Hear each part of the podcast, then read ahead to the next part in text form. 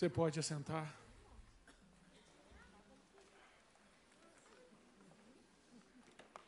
Boa noite, irmãos. A graça e a paz. Amém.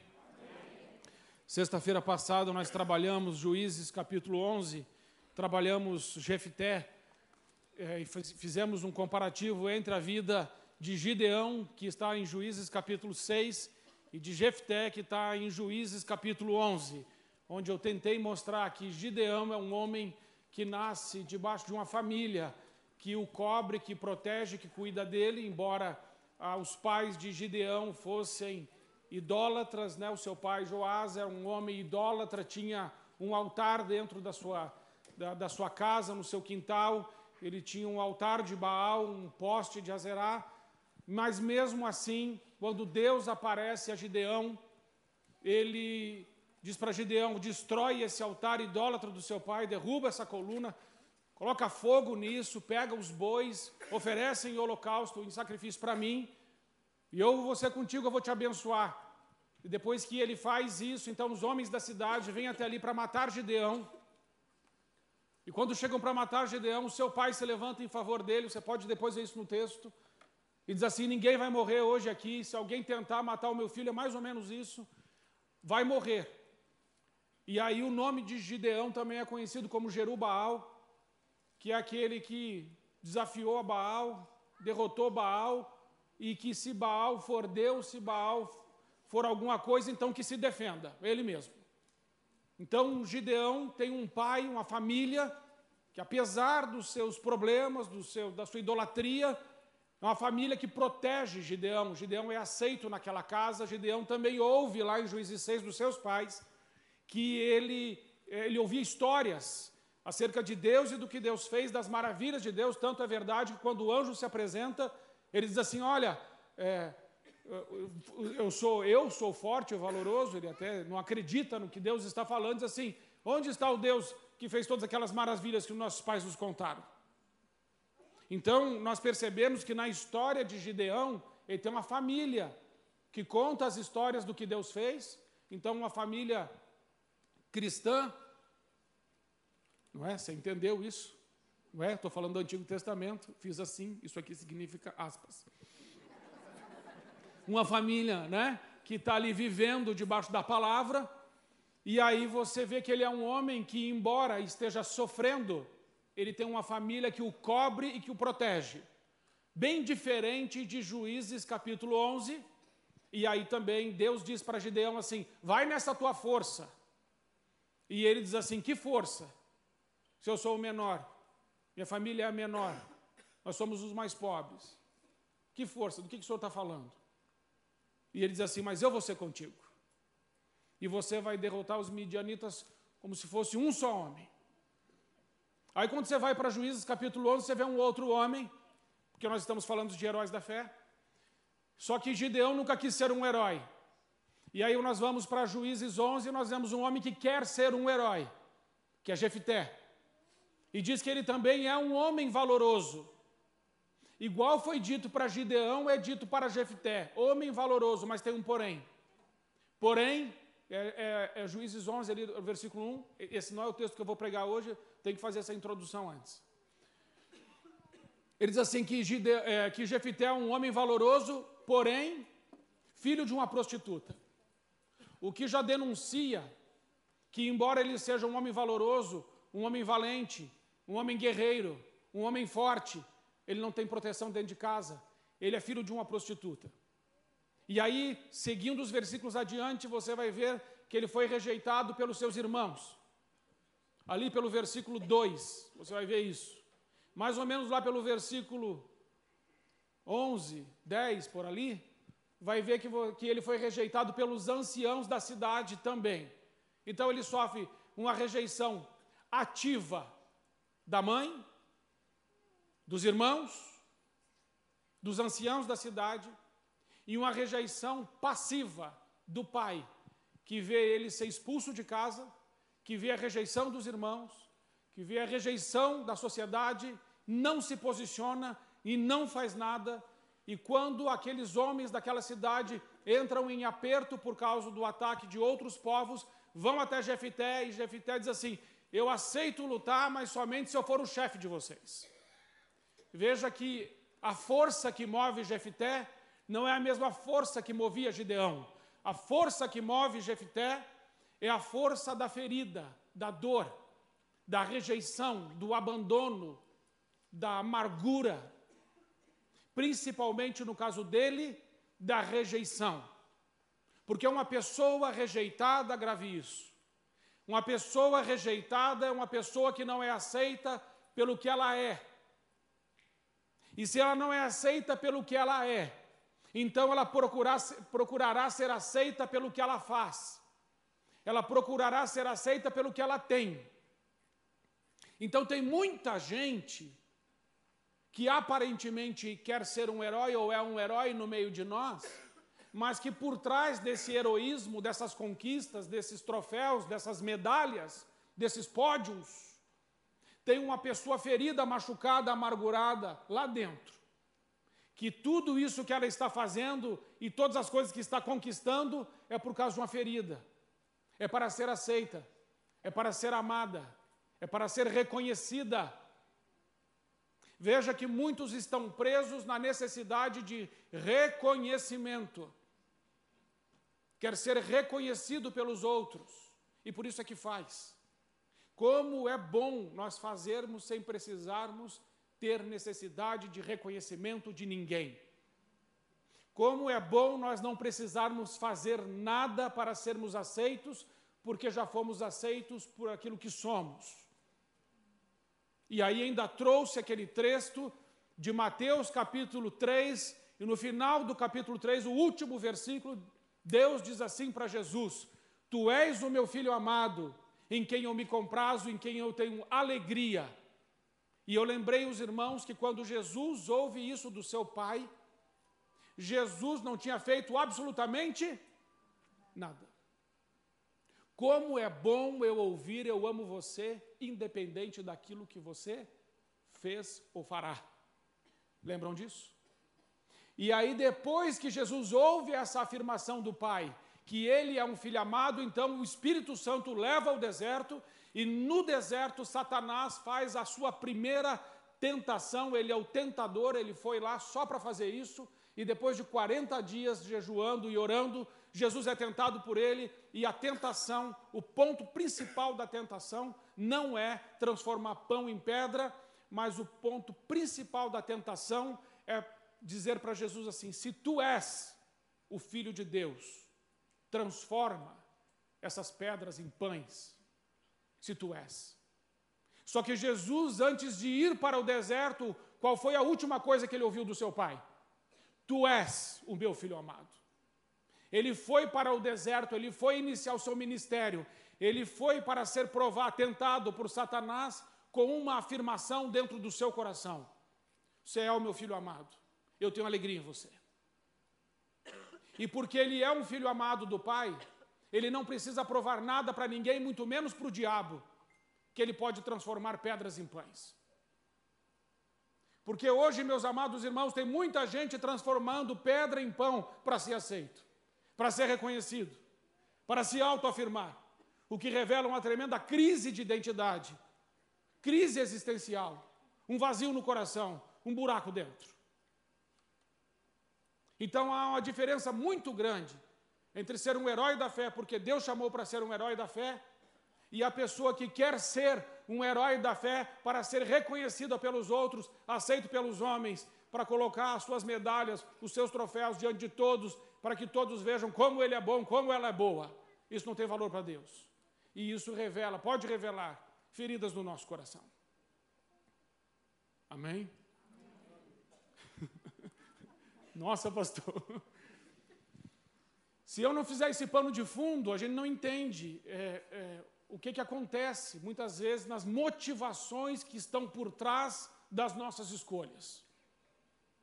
E aí, hoje, eu quero falar, não é um herói da fé, é o herói dos heróis, eu quero falar de Jesus. E eu quero falar de Jesus como nosso maior herói, como ele pode restaurar uma vida que aparentemente não tinha mais solução, de uma pessoa que é filha de Deus, e aí essa pessoa você já vai conhecer, eu vou ler o texto agora. E como a vida dessa pessoa foi restaurada e como a minha e a sua vida pode ser restaurada, como foi restaurada a vida dessa mulher. Que está em Lucas 13, de 10 a 17, nós vamos trabalhar isso hoje, prisão espiritual. E aí eu coloquei aquele, aquele punho ali com correntes, não é muito do meu feitio colocar essas fotos. Mas eu coloquei para te trazer uma coisa na mente. Existem prisões que só Jesus pode libertar. Não tem psicólogo, com todo respeito, não tem psiquiatra, não tem medicina, não tem o que resolva. Só existe um nome, nome de Jesus. Só Ele tem poder para nos livrar de algumas coisas, de todas as coisas. Mas quando eu falo de algumas coisas, são aquelas que só Ele pode fazer. Que em nome de Jesus Ele faça alguma coisa na minha e na sua vida essa noite, a fim de que a gente possa viver todos os sonhos e os planos de Deus. Vamos para o texto. Lucas 13, de 10 a 17.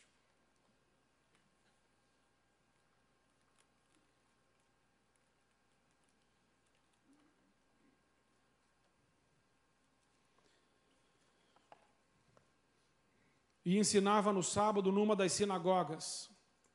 E eis que estava ali uma mulher que tinha um espírito de enfermidade, já havia 18 anos, e andava encurvada. E não podia de modo algum endireitar-se, de modo algum. E vendo a Jesus, chamou a si e disse-lhe: Mulher, estás livres da tua enfermidade. E pôs as mãos sobre ela e logo se endireitou e glorificava a Deus. E tomando a palavra, o príncipe da sinagoga, indignado, porque Jesus curara no sábado, disse à multidão: Seis dias em, em que é mister trabalhar, nestes, pois, vinde para ser curados, e não no dia de sábado. Respondeu-lhe, porém, o Senhor e disse: Hipócrita, no sábado não desprende da manjedoura cada um de vós o seu boi ou o jumento e não leva a beber? E não convia soltar desta prisão no dia de sábado esta filha de Abraão, a qual há 18 anos Satanás tinha presa? E dizendo ele isto, todos os seus adversários ficaram envergonhados, e todo o povo se alegrava por todas as coisas gloriosas que eram feitas por ele. Amém. A primeira coisa que eu quero falar é quem é essa mulher. Essa mulher que esse texto está falando, a mulher é chamada por Jesus Cristo, de uma filha de Abraão. Se ela é, é chamada de uma filha de Abraão, implica em dizer que ela tem uma aliança com ele, ela tem uma aliança com Deus. Ser chamado no Novo Testamento de filho de Abraão significa ser filho de Deus, estar aliançado com Deus. E também no Antigo, mas sobretudo no Novo, porque nós vamos ver no Novo Testamento filhos de Abraão pela fé e não só pela linhagem sanguínea, mas por decisão de andar com Deus. Então nós vemos ali em João capítulo 8, versículo 39, responderam e disseram: Nosso pai é Abraão. E Jesus diz assim: Se o seu pai fosse Abraão, vocês fariam as obras dele. E Jesus está mostrando que para ser filho de Abraão precisa tomar atitude de quem anda com Deus. Aliás, Jesus também diz: aquele que me ama faz o que eu mando. Não é só aquele que diz Senhor, Senhor que entrará no reino de Deus, mas aquele que faz a minha vontade. Muitos me dirão naquele dia: Senhor, em teu nome fizemos milagres, expulsamos demônios, profetizamos. E eu lhes direi abertamente: Nunca vos conheci. Apartai-vos de mim, vós os que praticais a injustiça. Então, para ser filho de Deus, não dá para ser um filho de Deus e não agir de acordo com aquilo que o Espírito Santo nos leva a agir. O Espírito Santo causa tristeza dentro de nós quando a gente peca, por exemplo. O Espírito Santo nos guia na verdade. O Espírito Santo ilumina, capacita. O Espírito Santo distribui os dons.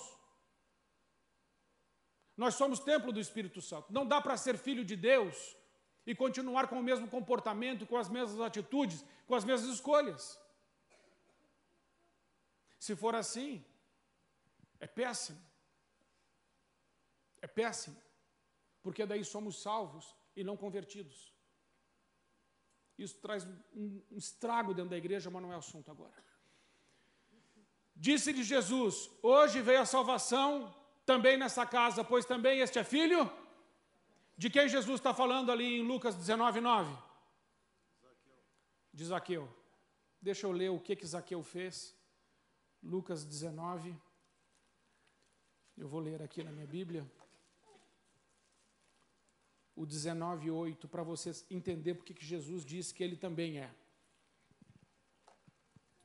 Entre mentes, Zaqueu se levantou e disse ao Senhor: Senhor, resolvo dar aos pobres a metade dos meus bens, e se em alguma coisa tenho defraudado alguém, restituo quatro vezes mais. Então, Jesus disse: Hoje houve salvação nessa casa, porque também este é filho de Abraão, porque o filho do homem veio buscar e salvar o perdido. Amém? Então Jesus diz: Esse homem é o filho de Abraão, por quê? Porque Zaqueu tomou uma atitude digna de arrependimento, ele revelou arrependimento. Então é chamado de filho de Abraão. Quem é essa mulher? Essa mulher é a igreja. Vamos, vamos ver isso. Essa mulher representa quem? Essa mulher representa a igreja. Ela é a igreja dentro da igreja uma igreja que padece, uma igreja que está doente, uma igreja que está machucada, uma igreja que está ferida. Essa mulher é como nós, que somos filhos de Abraão pela fé, como também diz em Gálatas 3, versículo ali 19, 29, vai falar que nós somos descendência de Abraão pela fé. Então essa mulher, ela é como nós, ela é igreja. Mas essa mulher está indo todo sábado, ela está indo direto no culto. Mas a enfermidade dela está com ela, o problema dela está com ela, e, a, e Jesus é enfático, diz essa filha de Abraão, ela está presa por Satanás. Ela está num cativeiro espiritual, numa prisão espiritual. E essa prisão espiritual fez essa mulher ficar encurvada. E há um significado em ficar encurvado. Ficar encurvado é olhar para baixo, é perder a visão, é perder a perspectiva de futuro, é parar de sonhar, planejar, é parar de olhar para frente e começar a fazer sonhos junto com Deus das coisas que ainda virão. Existe muita gente que está vindo na igreja, mas já enterrou os sonhos e os planos de Deus. Existem pessoas que estão vindo na igreja já há muitos anos, mas já desistiram de viver aquilo que Deus tem para elas. Porém, continuam vindo na igreja, como aquela mulher continuava indo à igreja todo sábado. E ela procurava encontrar descanso, mas ela não encontrava descanso, ela continuava encurvada. Até que um dia chegou de verdade um pastor naquela igreja. Jesus entrou naquela igreja. Amém. Jesus está nessa igreja. Amém. Mas aquela mulher, ela estava olhando para onde? Para baixo, encurvada, ferida, machucada.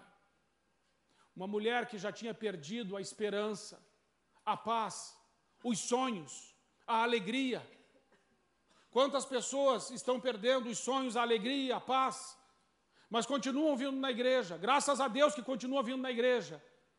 Mas não é suficiente continuar vindo na igreja, é necessário chegar diante daquele que pode todas as coisas e dizer: Senhor, me ajuda, me socorre. Porque a Bíblia diz que pelo sangue de Jesus nós podemos entrar nos santos dos santos e pedir socorro a Deus. Não podemos ficar passivos diante da presença do nosso Senhor. Então, essa mulher representa quem? A igreja, dentro da igreja. Pessoas como eu e você, que fomos feridos, machucados. E essas feridas não foram tratadas. E por não serem tratadas, impedem muitas vezes que a gente se levante, que a gente olhe para frente e que nós tenhamos para a nossa vida e para a nossa família uma perspectiva divina. Então elas, essas feridas precisam ser redimidas na cruz. Gente encurvada, deformada, olhando para suas próprias feridas, idolatrando as suas necessidades, pessoas mergulhadas na inferioridade, na rejeição e desesperança. Todo o aconselhamento do mundo não seria suficiente para ajudá-la. Não podemos naturalizar uma situação espiritual. Mas Jesus vai na causa do problema. E ele diz assim: E não convinha soltar dessa prisão no dia de sábado esta filha de Abraão, a qual há 18 anos Satanás tem presa. E quando Jesus fala isso, 18 anos, ele não está falando para o sacerdote que está lá. Ele não está falando para as pessoas que estão no culto lá. Quando ele lança essa informação, 18 anos, ele está falando com a mulher encurvada. Porque quando ele fala 18 anos, ele está reativando a memória daquela mulher para o que tinha acontecido na história dela 18 anos atrás, que fez ela ficar encurvada. Então Jesus vai na causa do problema. Jesus volta com ela aonde alguma coisa aconteceu, onde esse espírito de enfermidade entrou, onde uma injustiça aconteceu, aonde um pecado foi cometido, aonde uma situação de miséria se instalou na vida dessa mulher. E Jesus, quando diz 18 anos atrás, a mulher, aquela memória daquela mulher, ela fica incendiada, com certeza, de dor, de culpa, de vergonha, de medo, de insegurança. Porque Jesus vai tratar da nossa memória. Porque o que, que fica realimentando a nossa alma, muitas vezes, com alguma coisa que não é boa? A nossa memória. Se alguma coisa que não é boa te aconteceu e você não redimiu isso na cruz, isso volta. Volta que nem uma comida ruim que você come e fica te dando ânsia de vômito. Volta como alguma coisa podre que você comeu, só que na hora que você comeu você não percebeu. Mas depois o teu organismo começa a te avisar que tem alguma coisa errada com você. E aquilo fica voltando. Voltando para que você vomite, voltando para que você jogue isso fora. O problema é que o nosso corpo não é como a nossa alma. O nosso corpo foi projetado por Deus. O nosso corpo não aceita lixo. Graças a Deus. Se você comeu uma comida estragada, seu corpo vai dar um jeito de te avisar. Ou você sai correndo para o banheiro, ou você vomita na, na frente de todo mundo. Não dá para controlar. O corpo não vai aceitar lixo, mas a alma aceita dá para ficar com lixo na alma, não 18 anos, dá para ficar 40 anos, dá para ficar a vida inteira. E essa mulher estava presa há 18 anos. Por isso eu peço que você volte na sua história. E diante de Deus agora, veja o que aconteceu na sua história, que ainda está voltando. O que tem alimentado de forma maligna a sua memória, que te tira paz, que te tira alegria que coisas voltam à sua mente que às vezes te tiram o sono, que te roubam a perspectiva, que te encurva. Você precisa ter agora uma honestidade, uma transparência diante de Deus. Porque se tem uma coisa que inviabiliza a cura interior, é a nossa reputação. Coisa difícil é a gente tirar a roupa e dizer: Senhor, tem ferida aqui, cura, Senhor porque temos uma reputação. Enquanto não colocarmos a nossa reputação no lixo, Jesus não poderá fazer muita coisa por nós.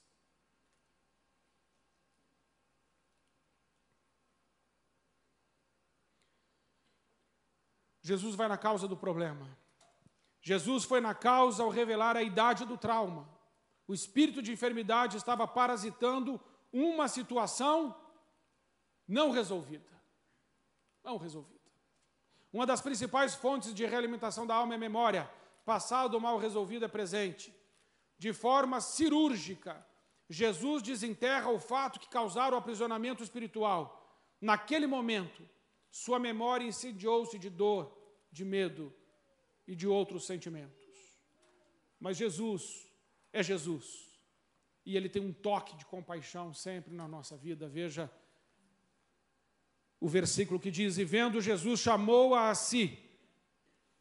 Primeiro Jesus viu, veja bem o texto, preste atenção no texto.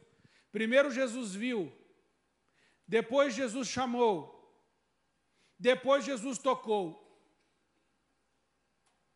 E vendo a Jesus, chamou assim e disse-lhe: Mulher, estás livre da tua enfermidade. Pôs as mãos sobre ela e logo se endireitou e começaram a glorificar a Deus. Ele viu aquela mulher. Assim como Jesus viu aquela mulher, Jesus está vendo eu e você aqui nesta noite. Jesus está vendo quem está nos assistindo pela internet. Jesus vê todas as coisas. Jesus é onisciente. Ele sabe o que está acontecendo. Mas mais que ver, Jesus chama. E ele chamou aquela mulher. Aquela mulher sabia que naquele culto tinha alguma coisa diferente acontecendo. Porque pela primeira vez, quando ela ouviu aquele pregador pregando, ela sabia, tem alguém aqui diferente. Embora ela não conseguisse erguer a cabeça, os seus ouvidos estavam bem atentos à voz do Mestre. E quando Jesus a chamou, não sei de onde ela saiu, porque as mulheres ficavam bem para trás.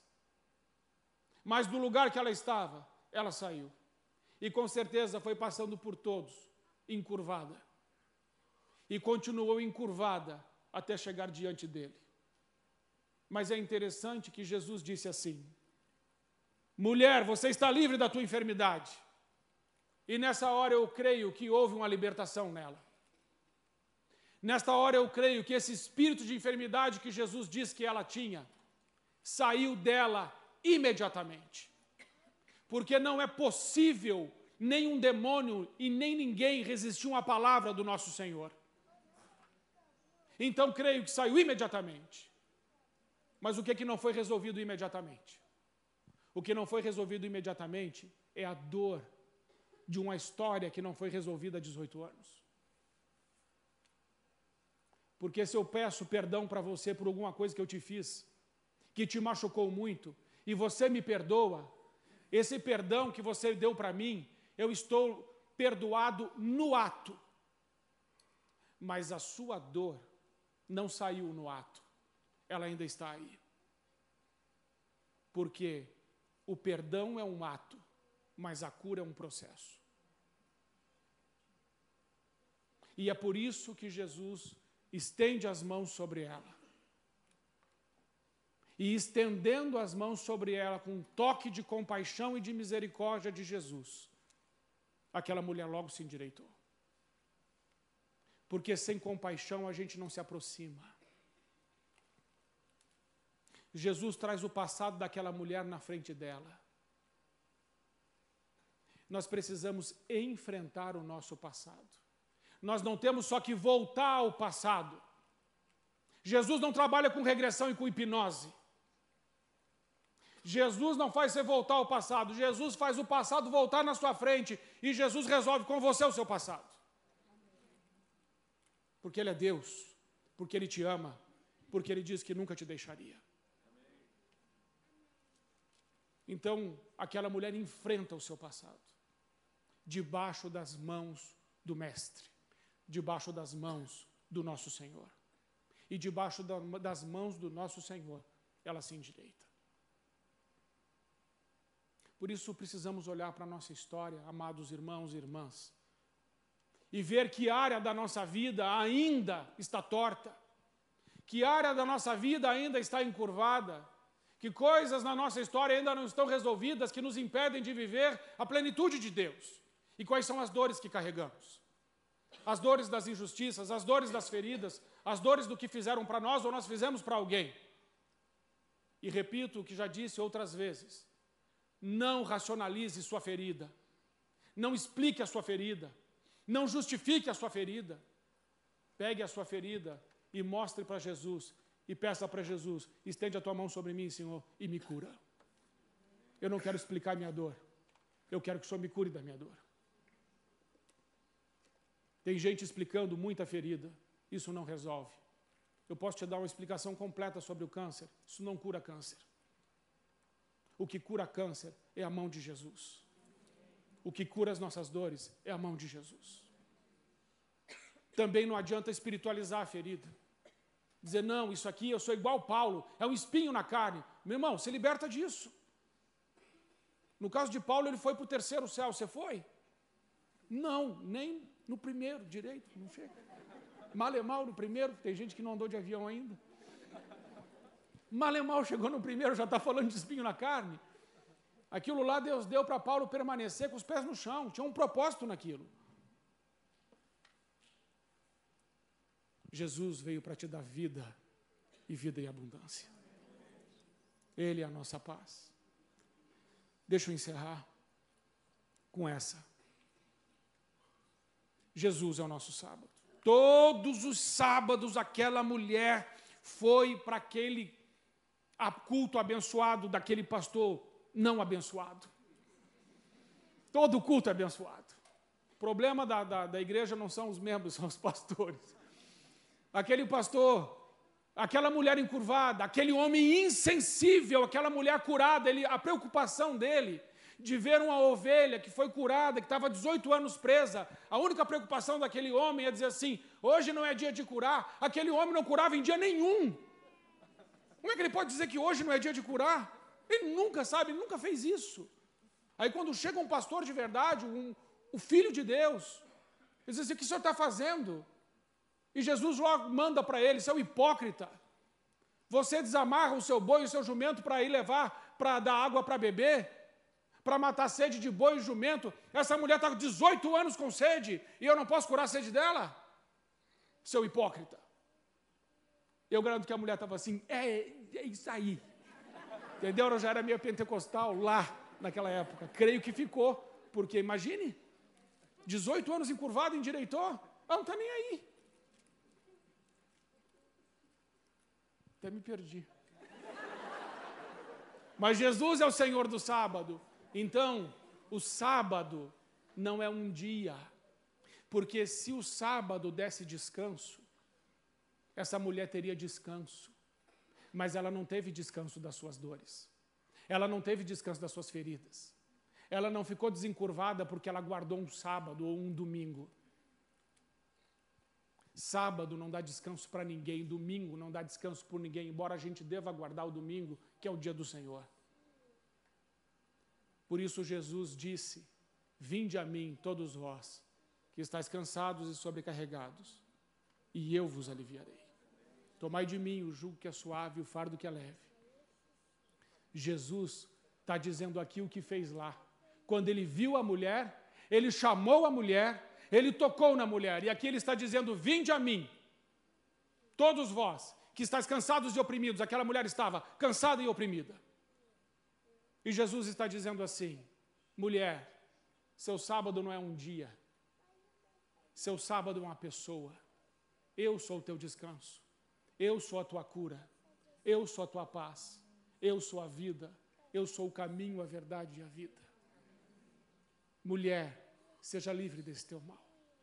Amados irmãos, Jesus está aqui. Esse pregador é ruim, mas Jesus é bom. Não há nada em mim, mas Deus pode todas as coisas. Quando eu falei que não era um bom pregador, o, o abençoado concordou na hora. Tem que orar mais. Mas eu não quero que você perca o foco dessa noite. E o foco dessa noite é você e Jesus. E embora a gente brinque, eu sou muito assim alegre, mas assunto sério é assunto sério.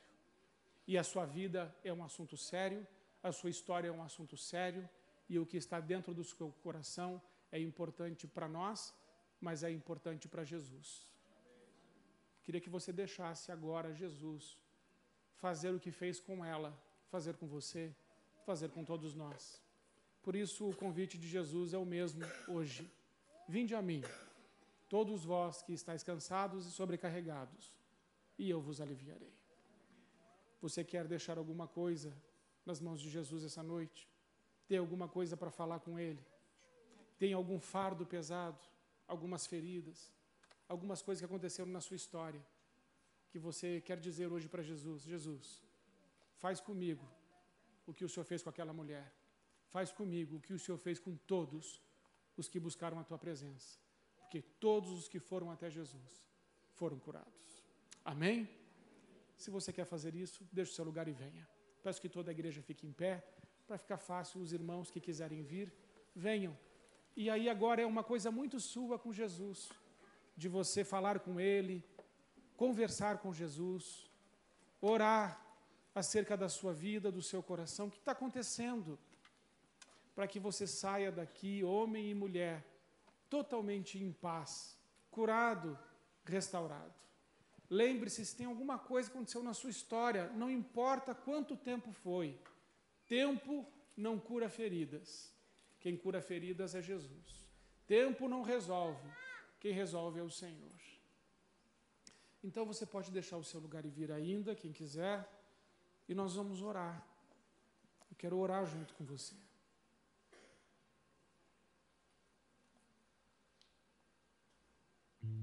E enquanto você está orando, eu vou ler um salmo.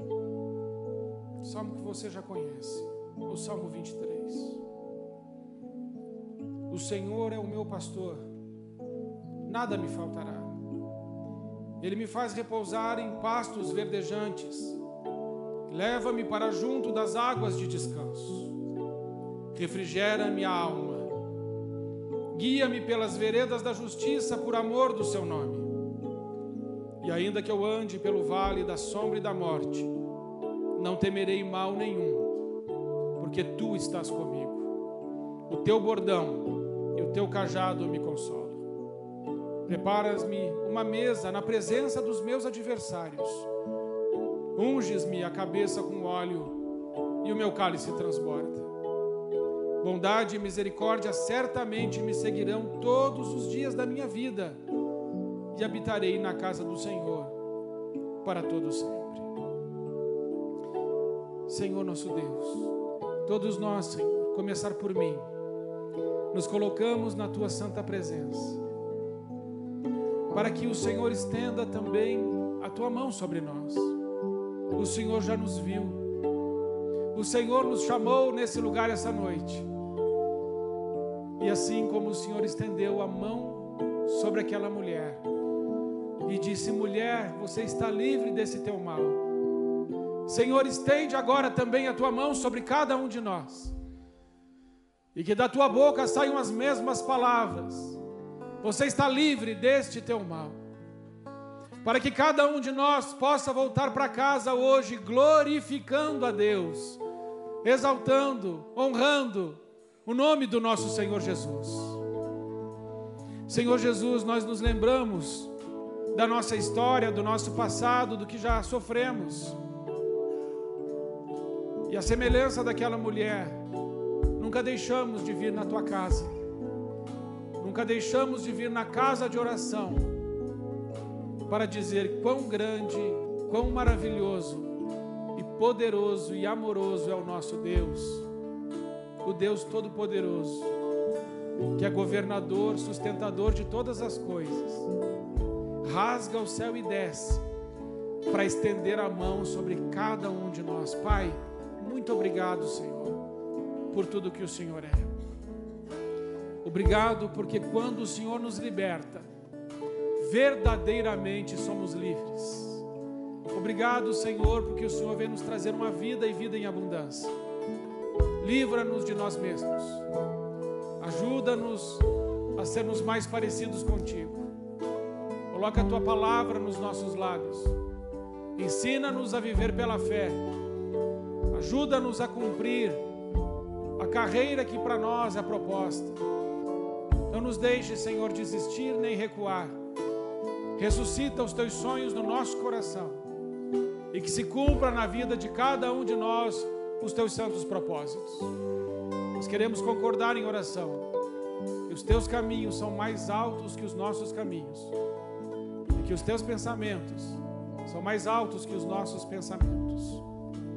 Ensina-nos a percorrer essa distância, Senhor para que tenhamos também nós, totalmente, um só modo de pensar. Ajuda-nos a ter a mente de Cristo, o Espírito de Cristo, nos dominando, nos conduzindo, nos orientando toda a nossa vida. É a nossa oração em nome de Jesus. Amém. Amém. Olha, fique bem tranquilo antes de você voltar para o seu lugar quero te dizer uma coisa. É assim, a nossa memória, vai trazer muitas coisas ainda. E nós precisamos saber o que fazer com as nossas memórias. E saber o que fazer com o que fazem conosco. E o que, que a gente faz com as memórias? O que, que a gente faz com esses pensamentos? É muito fácil. Você não precisa pensar sobre coisas ruins.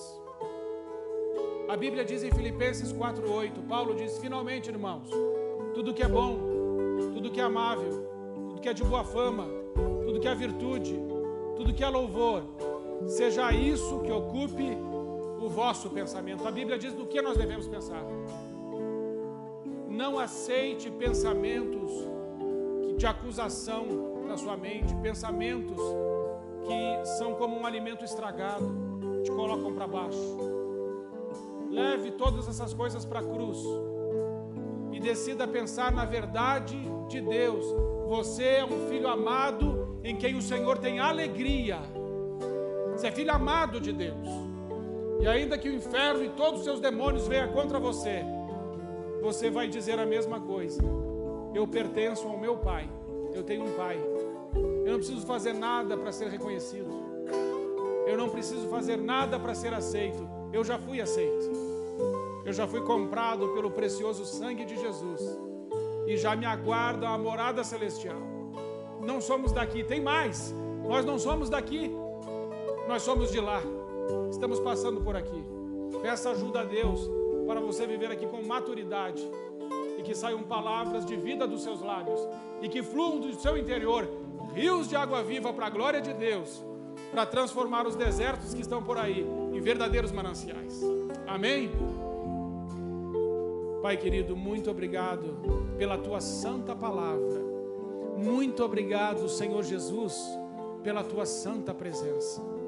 Obrigado porque o Senhor ouviu cada oração que foi feita aqui. E o Senhor conhece cada um de nós pelo nome e conhece os detalhes da nossa vida. Pai, os teus filhos vão para casa agora, mas eles não vão sozinhos. Ninguém vai sozinho. O Senhor está com eles eles terão uma boa noite de sono. Eles acordarão amanhã renovados pelo poder do Espírito Santo e terão um dia glorioso na tua presença. E assim será, e assim já é, em nome de Jesus. Amém. Vá em paz e que o Senhor te abençoe.